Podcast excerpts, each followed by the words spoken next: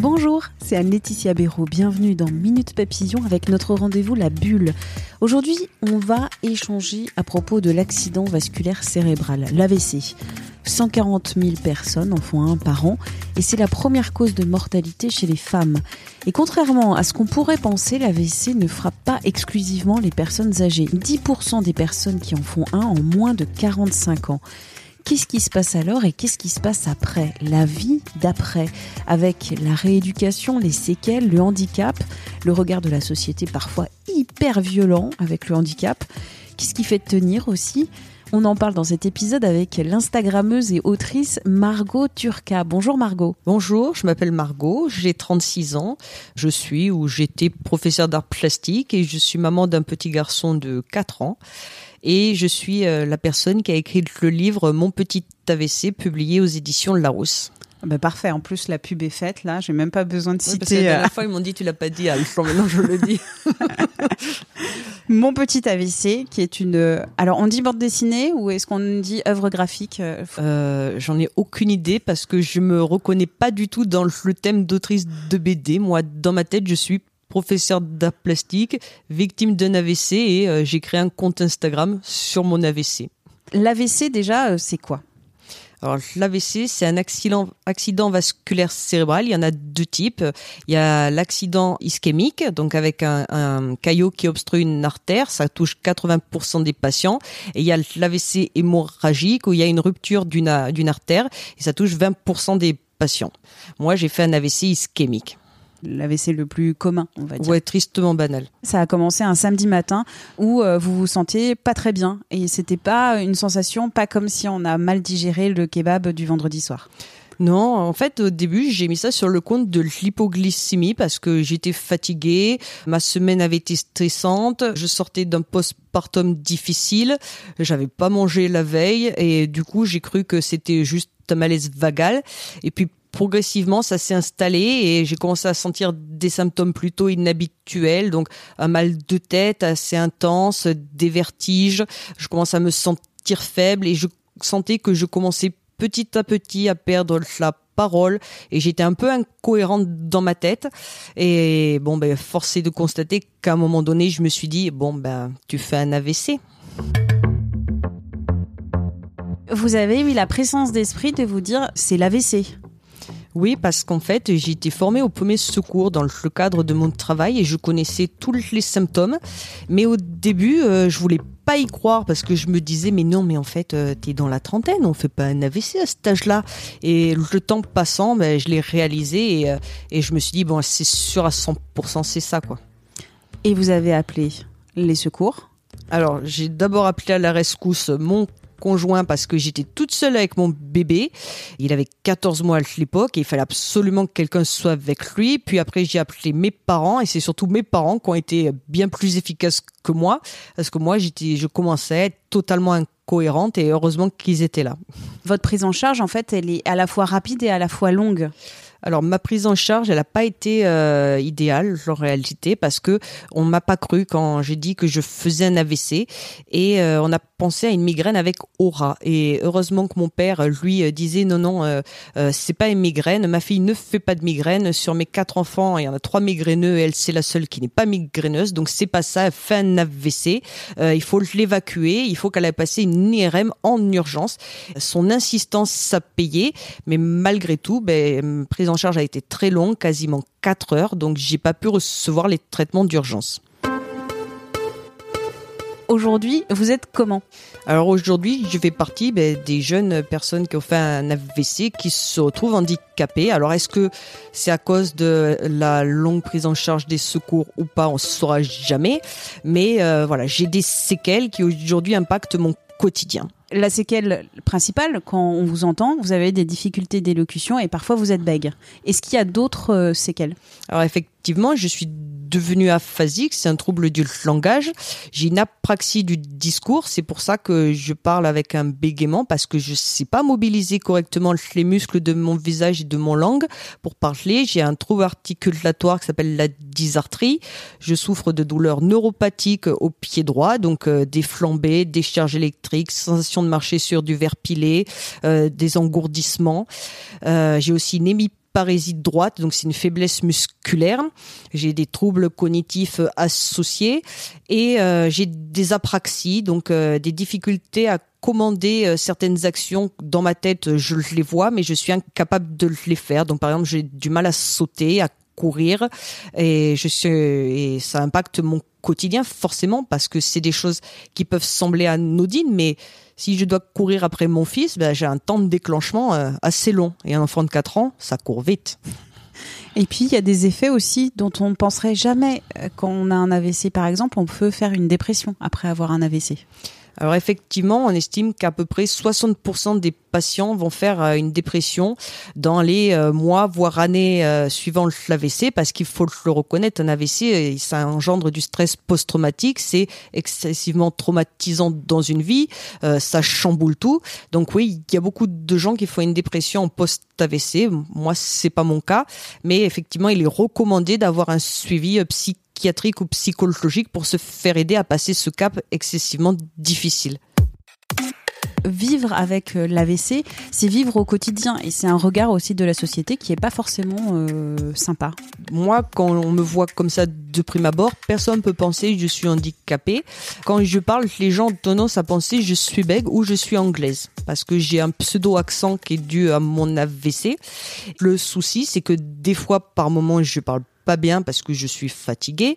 Et là, le regard peut être assez violent parce que là, pour le coup, on me prend pour une idiote et on pense que je suis attardée mentale. Alors le mot est violent, mais c'est vraiment la façon dont je le ressens et dont beaucoup d'aphasiques le ressentent. C'est d'une violence sans nom. Vous continuez encore les, les thérapies alors que l'AVC c'était en 2018. Donc l'AVC on vit avec pendant des années. L'AVC, on vit avec pendant des années. Je suis toujours en rééducation. Je vais en rééducation tous les jours. Euh, ça, on peut, on peut récupérer pendant des années. Il faut pas, c'est pas instantané et euh, il faut y croire parce qu'il y a des progrès qui peuvent se déclencher des, des années après. Moi, je connais quelqu'un qui est toujours en rééducation depuis 25 ans et qui voit encore des progrès. Donc, moi, je pense qu'il faut y croire à 100%. L'espoir fait vivre, oui. Et l'espoir par rapport au travail. Donc euh, vous êtes euh, professeur d'art plastique, comment ça se passe? Aujourd'hui, je peux plus enseigner parce qu'à cause de mes troubles de l'élocution, c'est compliqué. Puis en plus, mon aphasie touche la lecture, l'écriture, la compréhension. Bon, je comprends quand même 99% des choses, mais des fois, il y a des choses très simples que j'arrive pas à tilter. Et euh, je j'ai du mal à élever ma voix. Alors il faut imaginer, moi en tant que prof d'art plastique, on est souvent en atelier, debout, en circulation, tout le monde parle en même temps, on me hèle au fond de la classe. Euh, j'ai besoin de ci, j'ai besoin de ça, madame. Donc moi ça je peux pas parce que quand il y a beaucoup de monde et de bruit autour de moi, ça me coupe la parole et après je deviens complètement muette. Alors un prof qui parle pas bien, qui a du mal à écrire, qui a du mal à lire, qui comprend pas tout et qui en plus subitement peut devenir muet, bon ben c'est pas possible. Donc il faut que je trouve une solution pour pouvoir retravailler. La solution, elle existe, mais elle est momentanée. C'est euh, devenir professeur correcteur au CNED pour une durée maximale de trois ans. Donc il faudrait que d'ici trois ans, j'ai une nouvelle solution pour rebondir euh, dans ma vie parce que un jour on m'a dit euh, vous voulez pas être à la retraite à 33 ans? Et je dis bah, c'est dommage, c'était pas du tout mon plan de vie quoi. Et qu'est-ce qui vous fait tenir alors dans toutes ces difficultés au quotidien? Alors, c'est mon petit garçon parce qu'à la base, le livre, je l'avais écrit pour lui. Enfin, c'était même pas un livre, c'était un compte Instagram qui était pour lui raconter pourquoi maman était plus à la maison et, et pourquoi pendant cinq mois elle était pas là. Et puis, euh, bon, Larousse m'a repéré via les réseaux sociaux, donc c'est devenu un livre. Et aujourd'hui, bon, je suis devenue un peu malgré moi un témoin euh, sur la WC. Et ce qui me fait tenir, ben, c'est de me dire qu'un jour je pourrais reprendre le travail et que j'aimerais vraiment qu'en France, il y en ait une meilleure connaissance sur l'AVC parce que on est totalement invisibilisé. Et en France, il y a 10% euh, d'AVC avant 45 ans, donc on est quand même 15 000 à exister dans la société. Et en fait, on n'existe pas en réalité. Le retour à l'emploi, il est excessivement difficile. On est déconsidéré. Et euh, je trouve que c'est euh, particulièrement violent d'être envoyé comme ça à son handicap. Parce qu'on va répéter donc quelques chiffres. L'AVC, c'est 140 000 personnes par an et c'est la première cause de mortalité féminine, ces accidents vasculaires cérébraux. Voilà, on a tendance à croire que c'est une maladie de vieux monsieur, mais non, mais en réalité, ça touche aussi des femmes et des femmes jeunes.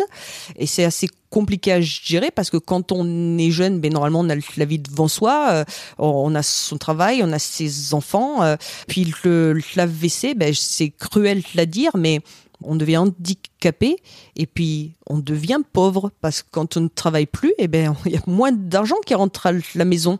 Donc comment on fait quand on se retrouve euh, avec un crédit sur le dos ou avec un enfant en bas âge et des traites à payer? C'est excessivement violent, voilà. Ça ne veut pas dire que c'est pas violent quand ça nous touche à 80 ans, mais quand on a une trentaine d'années ou une quarantaine d'années, c'est euh, particulièrement difficile et D'ailleurs, euh, sur bon nombre de femmes que je côtoie euh, à l'hôpital, il y a quelque chose de très dur et dont on ne parle pas, c'est que beaucoup de femmes qui ont un AVC jeune sont quittées par leur conjoint et se retrouvent sans ressources avec des enfants. Bon, ben c'est quand même particulièrement difficile à accepter. Si on est intéressé par le sujet, est-ce qu'il y a euh, des ressources, euh, des sites internet, des associations, des comptes Instagram aussi à regarder pour s'informer, pour euh, informer aussi sa famille, ses, copains, son entourage? Il existe le site de la FNAF, la Fédération nationale des aphasiques de France, qui est présidée par Jean-Dominique Journet, qui fait un travail extraordinaire.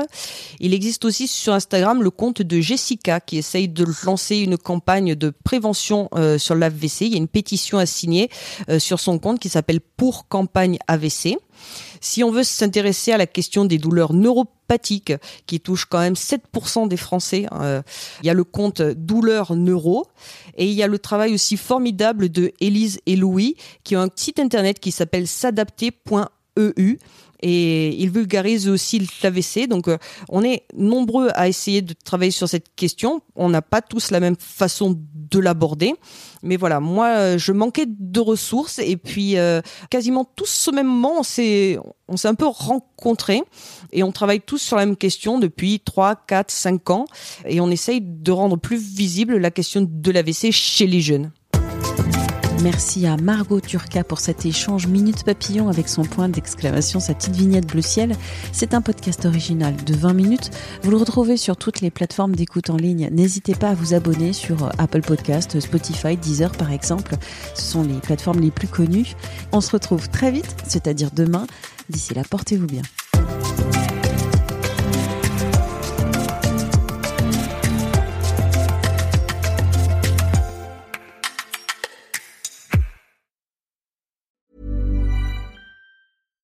When you make decisions for your company, you look for the no-brainers. And if you have a lot of mailing to do, stamps.com is the ultimate no-brainer. It streamlines your processes to make your business more efficient, which makes you less busy.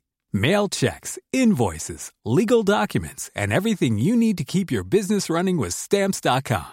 Seamlessly connect with every major marketplace and shopping cart Schedule package pickups and see your cheapest and fastest shipping options from different carriers with rates up to 89% off USPS and UPS rates. And with the stamps.com mobile app, you can take care of mailing and shipping wherever you are. Make the same no-brainer decision as over 1 million other businesses with stamps.com. Sign up with code program for a 4-week trial plus free postage and a free digital scale. No long-term commitments or contracts. That's stamps.com. Code Program. On ne va pas se quitter comme ça. Vous avez aimé cet épisode? Sportif, généraliste, sexo ou scientifique, varié mais toujours bien informé. Découvrez les autres podcasts de la rédaction 20 minutes sur votre application d'écoute préférée ou directement sur podcast au pluriel.20minutes.fr. Et merci de nous avoir écoutés.